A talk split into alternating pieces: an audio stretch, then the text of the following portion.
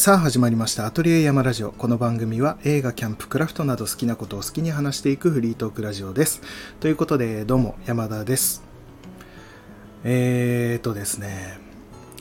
パソコンがですね行ってしまいました。うーんっていうのもですね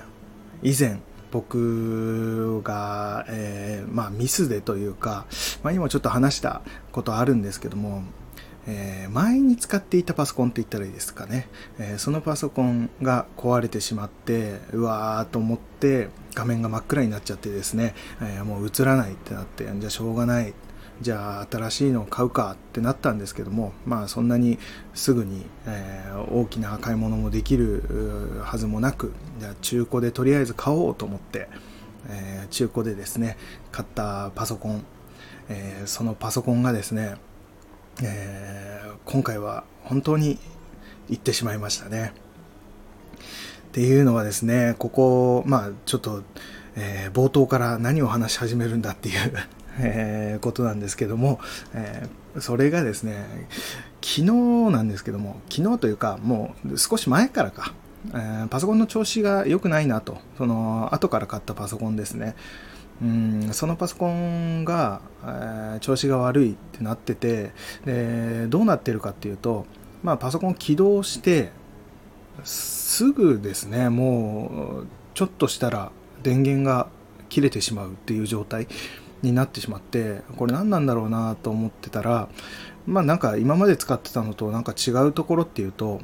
あのパソコンの中に入っているファンってありますよね。あのなんだ扇風機みたいな小さい。それの機能でパソコンが熱くなってしまったのをこう冷却するっていうような機能がついているんですけどもそのファンの音がだいぶ大きくなったなっていうのに気づいたんですね。でそうなってから急になんか電源が落ちてしまうというか、まあ、急に落ちてまたすぐ再起動するみたいなそういうのがまあ、頻繁に起こってですねこれ何なんだろうなと思ってパソコン自体が重くなってしまっているとかもう処理が追いつかなくなってるのかなと思っていろんなまあ重くなるような要素っていうのをなんとかこううん削っていくというかいろいろいらないものは消してあとはパソコン起動する時にまあ、え一緒に起動するスタートアップのアプリとかそういったものももういらないもの全て切って、えかなり軽くした状態、えその状態でうんそのいろいろやってみてもやっぱりダメででまあ暑くなっているのがダメなんだったら、まあ、冷やしてみようと思って、うんと、ファンですね。そのパソコンの下に何、えー、て言ったらいいんだろうな。うん新たにこうファンを取り付けるというかそういうものがあるんですね。ファンボードみたいな。その、えー、扇風機が2つぐらいついてるやつがあってそれを買ってですねパソコンに取り付けてその上にパソコンを置いてやると少しこう、えー、3倍ぐらいのファンの冷却効果というかそういうのが、えー、期待できるようなものを買ってですねやってみたんですけどもそれでもやっぱり落ちてしまってじゃあもっと冷やしてやれと思って保冷剤ですね、まあ、それこそキャンプとかで使う保冷剤をですねパソコンの下に置いてやってみたらそしたら少し、あの持つようになったというか、まあ、保冷剤をを下に置いている状態だとなんとか、えー、まあ、動画を見たりもできるし問題ない状態ではあったんですけどもやっぱり毎回毎回保冷剤下に置いてとかうんそっちのその水とかですねその結露とかそういうのでまた故障になっても怖いし毎回毎回保冷剤をパソコンの下に置かなきゃいけないっていうのはやっぱりおかしな話なのでうんまあいろいろ調べてみたらですねうんまあそのなんだろうな温度が上がりすぎるとその CPU っていうパソコンのまあかなり重要な部分ですね。そこがショートしてしまったりとかうんまあ危険っていう本当100度を超えるみたいなことにもなったりするらしいので、えー、危険だっていうことでパソコンに大体の、えー、パソコンについている安全装置っていうのが、えー、なんだ発動して勝手に電源を落としてくれるっていうそういう機能が勝手に働いているものらしいんですよね。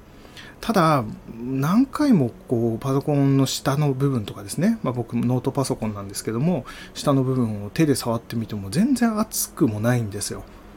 なので、そういうことではないんだろうなと思って。ということは、温度感知するものが、おそらくなんか、えー、壊れちゃってんのかなと。で、全然低い温度の状態でも切れるように、安全装置が発動してしまうような状態になってるのかなと思ってまあ自分で何かしてみようと思ったんですけども、まあ、それで壊しちゃっても嫌なので昨日ですねそれこそ、えー、修理屋に持ってってみたんですね。でその修理屋さんと話している時にですねまあ多分そのファンパソコンの中のファンがこう汚れが溜まってうまく回らなくなっているとかあとはその CPU のところに塗ってあるグリスっていうのがあるんですけどもそのグリスっていうのはまあ言ってみれば保冷剤みたいな機能らしいんですね。そのグリスっていうのがこう乾ききってしまってたりするとうまく冷却されなくて安全装置が、えー、発動してしまうみたいな、えー、ことがあるらしいんですね。でそれをやってみればおそらく治るんじゃないかっていうふうなことを、えー、おっしゃっていてでまあそれで、まあ、やってみてくださいっていうことで頼もうと思ったんですけどもその修理料金ってやっぱりパソコンの修理っていろいろまあやることあるみたいで結局パソコン自体を解体する解体して中を調べてでいろいろとやってみてで結局クリーニングするにもグリスを塗り塗り直すにもその料金もかかるし、えー、工賃も時間もかかるしっていうことでまあ、そのクリーニングとグリス塗るだけでもあと診断かだけでも1万何千円1万7000円とかっつったかな。そのぐらいかかりますよっていう風になってですね。とりあえず診断だけやってみてもらってそれでその治る見込みがあるようだったらじゃあそれで治してくださいっていう感じで、えー、お話しして一旦預けてきたんですね。そしたらですね、えー、今日、えー、メールが入りまして、えそれがですねとまずファンとかその辺の、えー、なんだ、えー、HGD とかなんかその辺に問題はありませんでしたと。でシステムもいろいろ更新してみたけどそれでも治る見込みがなくておそらく基盤が、えー、故障しているんじゃないかっていうふうなことがメールに書かれてたんですね。で基盤の修理となると、えー、4万円から7万円ぐらいかかりますっていうふうなえ、ことが書かれていてですね。うんで、まあ、そのまま修理するとなればそのままお預かりしますが、えー、まあ、キャンセルされる場合は診断料の2000円だけいただくような形になりますと。そういう感じになってですね。まあそれはもう即答でとりあえずキャンセルでお願いしますと。4万円から7万円ってなると僕中古で買っているのでまた新しい中古が買えてしまうぐらいの、えー、修理料金になってしまうのでそこでもうキャンセルすることにしたんですけどもっていうことでですね完全にその基盤の方が故障している、えー、可能性が高いっていう風な診断をされてしまってうーんどうしようかなと思っていて、まあ、ずっと保冷剤を下に置いて使用していくのもなんか嫌だしなとかって思ったんですけどもうんなかなかそれ修理するにもまあ、そんな大きな金額出せる状態でもないっていうことで、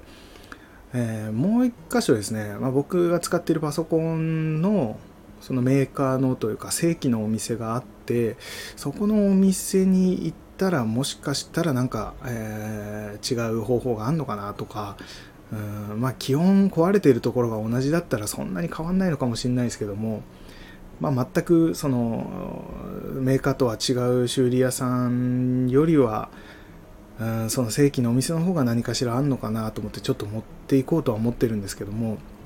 ただもともと中古で買っているものなので特にそういったなんだ修理サービスみたいのも、えー、効かない状態だとは思うので、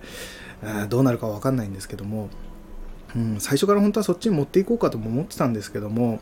ただネットでもう修理料金調べてる時点で、えー、最初にお話ししたお店の方が結構低価格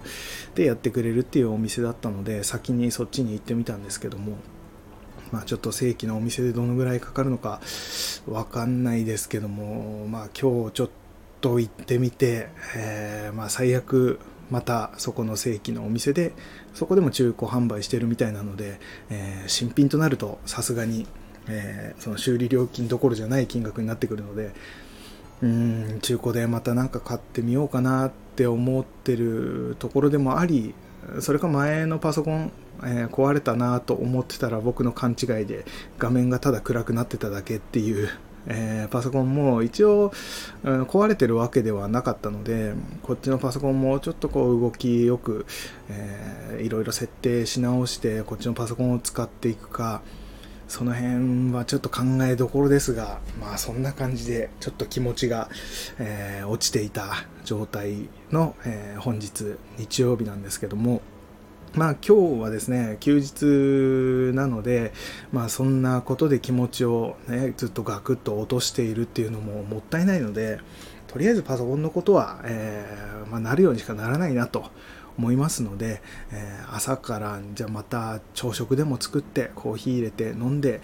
いい気分でちょっと過ごしたいなってことでですね朝からまシンプルにハムと、え、レタスとトマトの、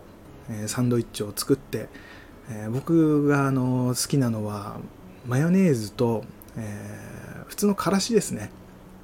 とあのからし、えー、和がらしマスタードもいいんですけども和がらしをマヨネーズに混ぜて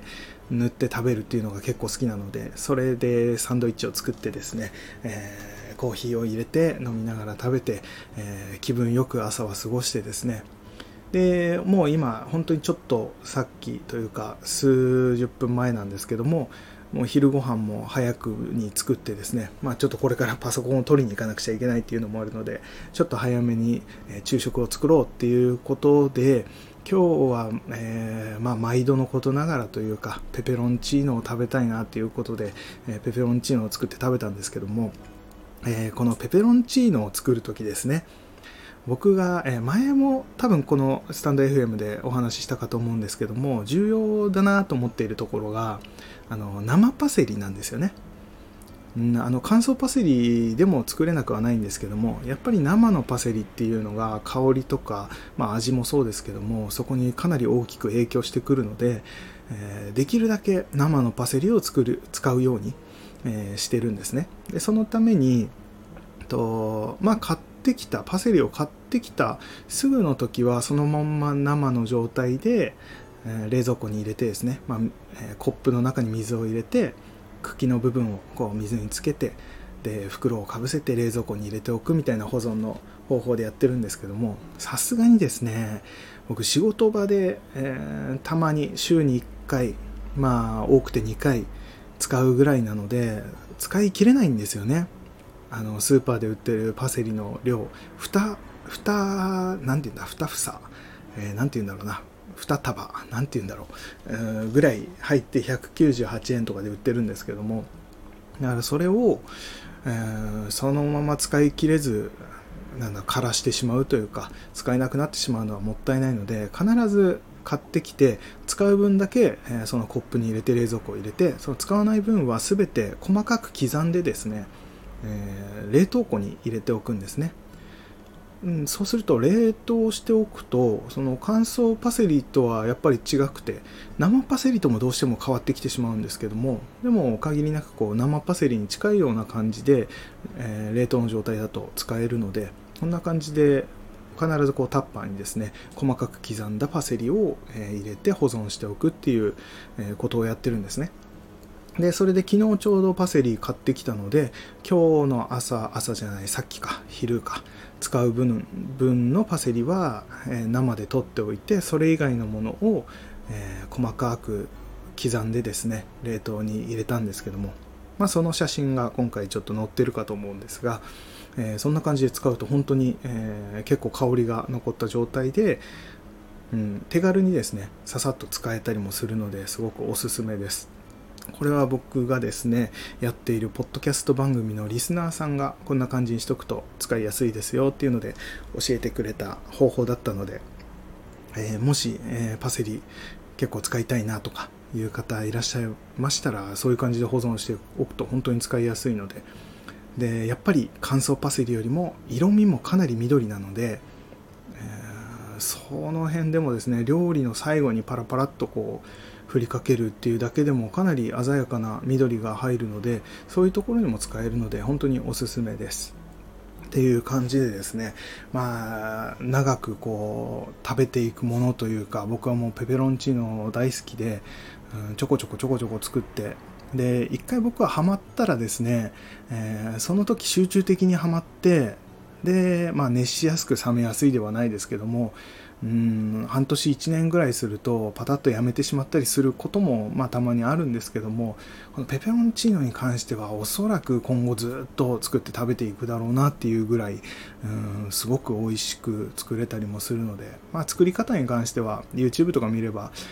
あの美味しいペペロンチーノの作り方っていっぱいあると思うんですけどもまあ、以前僕がこのスタ F スタンド FM で話した作り方とかも聞いていただけると嬉しいなと思います。っていう感じでですね、まあそういうふうなことを、うん、月に1回とか2月に1回ぐらいそのパセリを刻むっていう作業をですねよくやっていてでやっていくうちに自然とこうパセリのなんだろうみじん切りがすごく上手くなっていくっていう、うん、そういうところで徐々にこう技術も上がってくるっていうところでですね、うん、好きなものはどんどんどんどんやっぱり、えー、腕が上がっていくんだなっていう感じも感じましたね。前よりかなり早く刻めるようになりましたね。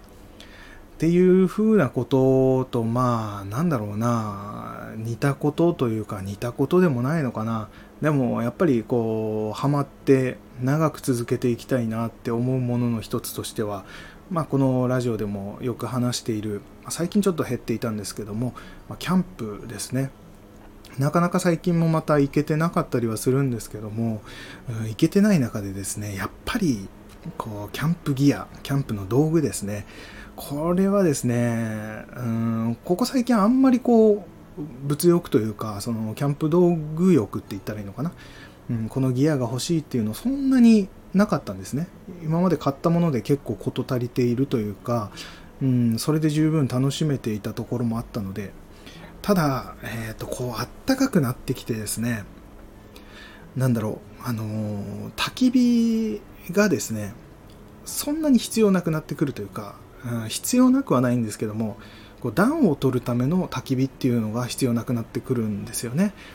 でむしろ炊いてると暑いぐらいの季節にもなってきたんですけどもただやっぱり焚き火ってキャンプの醍醐味でもあるのでどんなに暑くても焚き火はやりたいし焚き火をやりながらそれで料理するのが楽しかったりもするのでやっぱり焚き火はやりたいなっていうところはあるんですけども、えー、僕が普段使っている焚き火台は今メインで使ってるのはピコグリルの398っていうやつなんですけども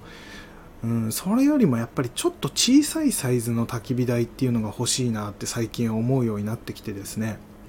本当に焚き火を楽しむあとはちょっとした料理を作るとかそのぐらいのものでいいのでその暖を取るってほど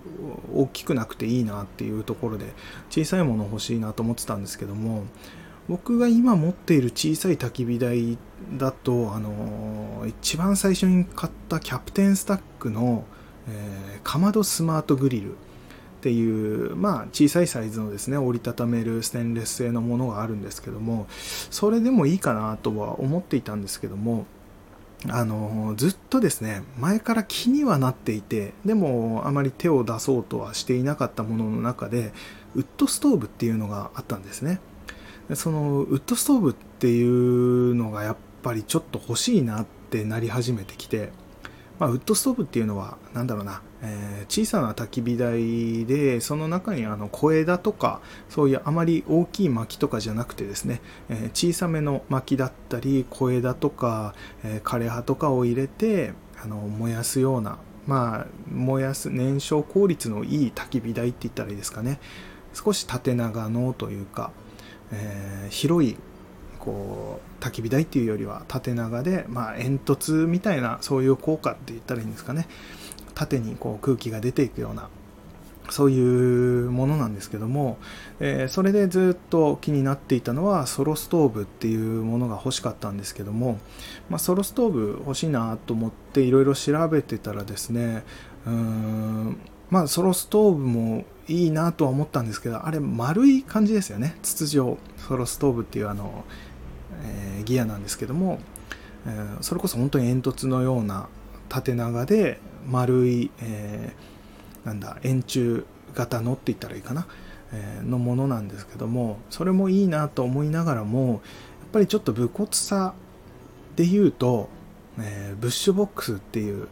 えー、ものがあってですね、まあ、キャンパーの間では結構有名で、えー、それこそなんだろう武骨なキャンプをやる人からするとかなり、え大人気の、えブッシュボックスっていうものがあるんですけどもやっぱりそっちの方がどっちかといったら好みかなと思って丸いものよりは四角いものの方がいいなと思ってですねブッシュボックスをずっとこう検索したりとかしてたんですね。ただ、ブッシュボックスは、えー、すごいやっぱり人気もあってですね、えー、結構いろんな人が使っているっていうところもあって、うん、なんかめちゃくちゃかっこいいんですけども、まあ、個人的になんか、そこの、すごいたくさんの人が使っているっていうところで、別にそんなの気にしなくていいんだろうけど、やっぱりなんか、ちょっとこうへそ曲がりな部分が出てきてですねなんかちょっと違うもの使いたいなってなってきた時に一回こうバンドックまあ僕キャ、えーと、テントかな？テントバンドックの、えー、なんだっけかな、えー、ソロティピーテントですね。アマゾン限定色のやつを使ってるんですけどもそれもあってバンドックのそのウッドストーブもういいかなと思って結構、まあ、形は似たような形なんですけどもうんまあ、ステンレス製でちょっと重かったりもしてどうかなと思うんだけど形的にはまあいいかなっていう感じでそれを考えていたんですね。なんですけどもなんかその今持っているスマートグリルですね。かまどスマートグリルキャプテンスタックの。それもステンレスなんですよ。で、まあ、折りたたみのものでステンレスでっていうところで、まあ、ちょっと似たり寄ったり形は違うんですけども、まあ、なんかこう似たような感じでちょっとワクワク感が自分の中でなかったんですね。うんどうしようかなと思って見てた時にたまたま Amazon で見つけたのがですねキースっていうブランドキースチタニウムって言ったかな？っていうブランドの、まあ、チタン製のウッドストーブなんですね。で、これがですね、形が結構かっこいいんですね。で、なんだろうな、なんか独特なその色味というか、もうチタン製なので、チタン製のものってこう火を通すと、うん、青っぽくこう変色するっていうのがあって、それがですね、通常だと、まあ、チタン、基本的には銀色っぽい感じで売られていて、それを自分で使って火を入れた時に青っぽくこう色が変わるっていうところでこうなんだろうな使っていく感じエイジングの感じを楽しんでいくっていうようなまあそういうものだったりするんですけどもそのキースっていうのはですね最初からちょっと青っぽくというかちょっと焼き付けてあるって言ったらいいのかな。最初から縁の部分がこう青っぽくなっていてで全体的に少し茶色っぽいような感じの、え、仕上げになってるんですね。うん。なんかそこもちょっと面白いなと思ってまあ、別にそこ全部銀色でも良かったっちゃ良かったんですけども、まあ、なんかそういうところでオリジナリティ出してるところとかそういう部分になんか、うん、興味を持ってですねでそれを調べていくうちに、うん、チタンっていうところでめちゃくちゃ軽いんですよ。もう、えっ、ー、と 300g とか300ちょっとかな？310何 g とかだったかな？そのぐらいの軽さ。でいて、えー、サイズ感がですねそのブッシュボックスとほとんど同じなんですね。10えーと、125×125 の正方形で、えー、高さが160の高さの焚き火台なんですけども、でブッシュボックスは 125×125 です。正方形の形は一緒なんですけども、高さが190なんですね。だから3センチぐらい、そのブッシュボックスよりは、えー、キースって、えー、ものの方が低いんですけども、まあ、そこぐらいの違いで、サイズ感はほとんど同じような感じ。まあ、高さ3センチって意外と変わってくる部分ではあるんですけども、その分、まあ、低くなってしまうんですけども、えー、軽い、えー、重さが、えー、かなり軽くなっているっていうところで、まあ、個人的にはすごくそのバックパックで、えキャンプに行く自分としてはすごくいいなと。でピコグリルも十分軽いんですけどもそれよりも軽くなりますし、え、まあサイズ的にもかさばらない。で形も結構かっこいい。まあ僕好みの形だったりとか。ただブッシュボックスとの違いが組み立てがちょっとだけ面倒になるっていうところがあるんですね。ブッシュボックスはこう開いてそのまま折りたたんであるやつを開いて、えー、使えるって言ったらいいかな。まあちょこちょここうセッティングするものはあるものの、えー、全部がこうなんだろうパーツがつながっているって言ったらいいかな。っていうものなんですけども、まあ、蝶つがいみたいになってるっていうのかな。ただそのキースっていうのは、えー、その四角くするために4枚の板を組み立てていくんですね、うん、組んでいって四角い箱にしていくって感じなのでその部分が若干手間かなとは思うんですけどもただその手間をですね、えー、全然問題なく感じさせるほどのコストパフォーマンスがすごいんですよ。このキースってブランドは。それがですね、ブッシュボックスは、えチタン製のものだと2万ちょっとするんですね、今 Amazon で見ると。で、2万高いなっていう感じはずっと前から持っててでステンレス製のものになってくると9000円とか1万円ぐらいで売ってたりはするんですけどもやっぱり重さで考えるとチタンの方がいいかなと思うしでも2万円かっていう時にキースっていうのはチタン製なのに、えー、6000円とか6000円ちょっとぐらいで、えー、買えたりするんですね。で僕はそのウッドストーブっていうのを使ったこともなかったので、えー、初めてのウッドストーブを使うっていうところでまず気に入るかどうかもわからない状態、えー、使い勝手もわからない状態ででさらにですね、まあ、夏場とか暑い時期のキャンプにどれだけ行くのか今後まあ分かんないっていうところと実際そのなんだろうなピコグリルも持っているのででそれ以外にも焚き火台は他にも2つかな、えー、かまどスマートグリルとあと DOD の秘密のグリルちゃんっていうめちゃめちゃ可愛い名前のコンパクトなやつも持ってたりはするんでで、うん、そこにブッシュボックス2万円ってなると結構でかいなっていうところがあって。だからその入門としては、ウッドストーブ入門としては、まあ、チタン製のもので6000いくらってすごいちょうどいいかなと思ってですね。とりあえずそれを使ってみたいなっていうことで今そのキースっていうキースチタニウムっていうブランドのまあ多分中国製のものなのかな、うん、だとは思うんですけども。なんかそのうーん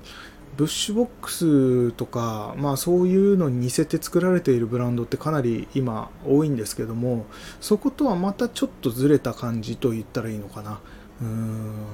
なんか本当にオリジナリティを感じるっていうところが僕的にはすごく好感が持ててうんっていうのがあるのでちょっとそれ買って使ってみたいなっていうところで最近はですねその、うん、久しぶりに焚き火台買ってみようかなっていう今、えー、キャンプギア欲が、えー、すごい高ぶっている状態ですね。うんっていう風なこともあるんですけども、まあだからそのパソコン次第ですよね。パソコンでかなり大きな出費になってしまうと、いろいろとまた今後どうしていこうかな、焚き火台どうしようかな、みたいになってきたりもするので、うん、その辺ちょっと悩みどころではあるんですけども、まあ何にしても、えー、そのワクワクっていうのは基本的には、うん、あのー、ある状態ではいるので、パソコンでテンションが下がっていても、このキャンプに救われているっていう、えー、状態ですね。そんな話をちょっと今日はしてみました。うん、なんか内容があるようで、結局、パソコンに気持ちが持ってかれてる感じで話してしまいましたが、まあそんな感じでですね、また今後、その焚き火台もし買ったらですね、その辺のレビューというか、えー、どんな感じだったとか、あとは YouTube とか撮れたら YouTube で、えー、まあ使っているところとか、まあそれを使ったキャンプとかそういったものの動画も撮ってアップしていければいいかなと思ってました。えー、その辺はちょっとまた、えー、予定によってはいつになるかはわかんないですけども、えー、そんな感じでちょっと楽しみたいなと思っています。あとは最後に、えー、最初にちょっとお知らせし忘れていたんですけども、え今ですね、えー、アトリエ山オンラインショップの方で、まあ、僕がやっているオンラインショップですね、そちらの方で、うんと、シルバーアクセサリーの方の今限定販売しているものがございまして、まあ、えー、ここ最近何度かお話ししてるとは思うんですが、こちらですね、えー、 Shines in Distortion っていうシルバーアクセサリーブランド、僕がやっているブランドなんですけども、こちらのブランドの再始動に伴って、あれですね、えー、今後ちょっと、え、制作していく上で、うんまあ、方向性がちょっと合わなくなってきたなっていうものを廃盤商品として、えー、まあ、今後売らなくなるので、もし気に入っていただける方がいらっしゃれば、その在庫分をうん特別価格で販売したいなっていうものと、あと今まで作ってきたワンメイク品ですね。そちらも一旦、えー、改めてここで、えー、販売しきってしまって、今後の再始動とともにまた新たなワンメイクっていうのを作っていきたいなっていうところで、えー、その、えー在庫分というか、そちらを特別価格で販売させていただいております。で、こちらの販売が6月30日までの販売となっております。えー、かなり特別価格としてですね、えー、半額ぐらいになっているものとか、まあ35%、45%そのぐらいの、えー、もので売らせていただいています。で、今後このぐらいの値段で販売していくことはおそらくないと思いますし、うんと実際にこの、もし売れ残ってしまったとしても、その商品は今後どこで販売するかは今のところ、えー、まあ、検討中ということなので、展示会のみの限定販売になるのか何なのかはちょっとまだ、えー、考えていないところでありますので、えー、ぜひですね、このお安くなっている期間に、えお買い求めいただけると嬉しいなと思います。ということで、一応6月30日までの注文が対象となります。ので、それまでにぜひ、えー、アトリエ山オンラインショップの方をご確認いただければと思います。えー、こちらの URL の方は今回の説明欄の方に載せておきますので、ぜひ一度ご覧ください。えー、もうソールドアウトになっているものとかもございますので、一応あるものはもうすべて一点限りとなっていますので、早い者勝ちということでよろしくお願いいたします。ということで今回はこのぐらいにしたいと思います。えー、それでは、えー、また次回ですね、何を話すか分かりませんが、ぜひ聞いてやってください。僕がやっている、えー、インスタグラム、えー、ツイッター、えー、YouTube チャンネル、え、そちらの方はプロフィール欄の方から確認することができますので、そちらもぜひ見てみてください。え、ということで、え山田でした。それでは、さようなら。